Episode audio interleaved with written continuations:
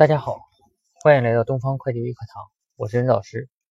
呃，今天跟大家一起分享一下如何学习房地产企业会计啊。我们大家都知道啊，房地产企业的这个会计呢，呃，工资都很高的啊。那么然后大家呢，也很多人都羡慕这个房地产这个行业啊，都想然后进入到房地产行业来做财务工作。但是呢，房地产行业啊，确实是门槛比较高啊。那么大家呢？呃，要想进入到这个行业啊，呃，也是非常困难的啊。那么，然后这个凡事啊，然后都在于说你努不努力。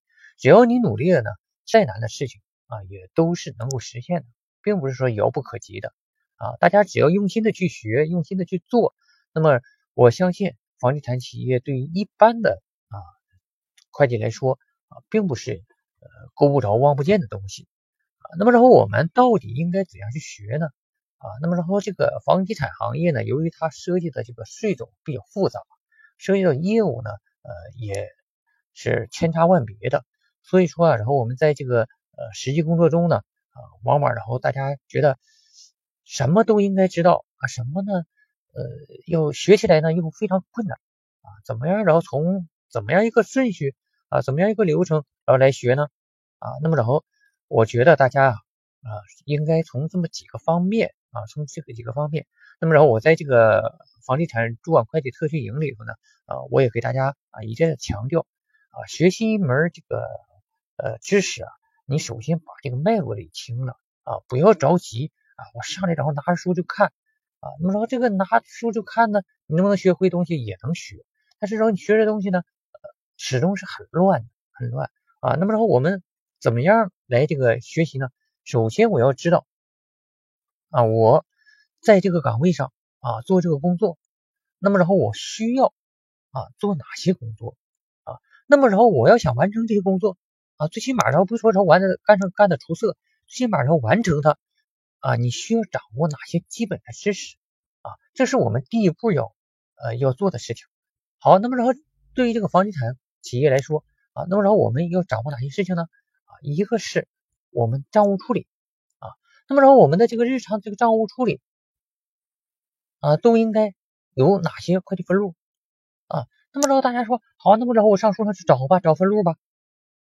你这是特别盲目啊，你去找分录。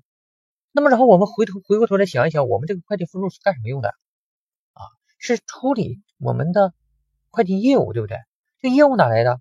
业务是企业生产经营过程中产生的业务。不是你会计创造的业务，对不对？所以说，然后我们还得了解什么？了解企业的具体业务，它都有哪些业务啊？然后呢，我在琢磨，我这每一项业务，我的账务处理应该怎么做呢？啊，这就是然后我们啊第一步要做的事情，我要了解公司的业务啊，了解公司的业务。好，那么然后我了解了公司的业务，我也知道啊每一某一个业务的账务处理啊，这是我们第一个第一大模块要。解决的问题啊，这是这是一个基本的会计核算啊，就是一个小普通会计，你都应该知道的啊，不管你在工业、商业还是这个房地产都一样啊，你最起码的会计核算你得会吧？好，好，现在会计核算我会了。那么然后我们知道这个财务啊，还有财务管理啊，尤其是房地产这样行业，它的这个呃大资金的这个运营，那么然后如果这个财务失控的话。啊，财务不去监督、不去管理的话，那么整个这个企业啊就非常危险了，是不是？所以说，我们财务还有参与管理，怎么去参与管理呀？我们怎么去参与管理啊？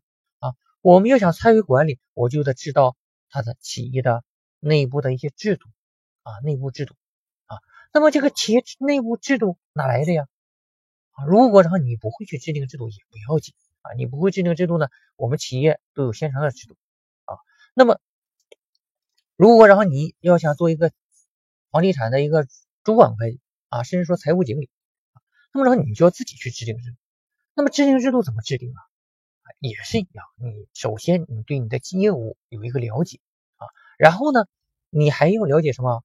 你不仅要知道都有哪些业务，而且还要知道这些业务如何啊，如何来控制啊，如何来控制。这个时候呢，你需要懂一些内控的知识。啊，企业内控的知识啊，这个企业内控的时候啊，比如说资金的控制啊，啊，它这个预算的控制啊，啊，还有它的这个销售环节的控制啊，还有它的这个采购环节的控制啊，啊，合同的签订的控制啊，还有这个职工薪酬的控制啊，啊等等，那么各种制度你都要有所了解啊，这是然后我们啊在房地产主管会计特训营里头呢啊也要重点要讲的。啊，那么然后这些制度，我们所有的内部控制管理都是围绕着制度来的啊，那么然后这个制度一定要适应然后你的。这个企业的呃业务啊，你首先然后了解了这个业务以后啊，然后我们再去呃研究怎么样啊制定一套制度来管理这些业务啊，怎么样来管理这些业务啊？你不要说上网上哎，我一看有房地产制度了，我拿过来一份，然后我照着这个呃照着做，那不一定适合你，对不对啊？你要考虑是不是适合你企业的业务，对吧？好，那么然后你有了制度以后，我们下一步就好办了。我就按照制度来审核就行了啊。比如说我差旅费啊，那么制度上规定啊，出差之前要进行打申请啊，申请的时候呢，然后这个嗯，每个人拿的这个备用金多少啊？那么然后这个拿着备用金，然后他的这个呃出差住宿的标准是多少啊？他的这个坐车标准啊，坐这个轮船飞机的标准，对吧？然后他回来的时候，然后有多长时间就报销？那么这个都是在财务制度中规定好的啊。所以说，然后大家呀，然后在这个学习过程中呢，我首先知道这个制度以后，你在这个企业里对这个财务的审核，你就有了依据了啊。那么，大家不要觉得这个财务制度这个东西，然后对自己是一个束缚，哎，太多的事儿了。然后我我就没有制度，然后我一样然后是能审核，我也知道怎么做。但是你别忘了啊，如果说你没有制度去审核的话，那么然后财务。很可能成为然后这个各部门的一个靶子了啊，那么各部门呢都会说是财务啊影响他的这个呃业务开展了啊，那么然后出的问题都是财务的问题啊，一旦有了制度，那么然后你各个部门的啊业务人员也好，还是领导也好，你没有按照制度来做，那么这个问题出在你们身上，不是出在我财务身上，对吧？啊，那么然后这个在财务，在这个房地产企业这个做财务，你想挣这么多高工资？你一点不参与管理，就光是记个账然后报个税，那找个代理记账公司就可以了吗？是吧？为什么要找要找一个专职的财务啊？而且给那么高的这个年薪呢？是不是？所以说呢，啊，这个内部的管理是房地产会计呢一个非常重要的一个环节啊。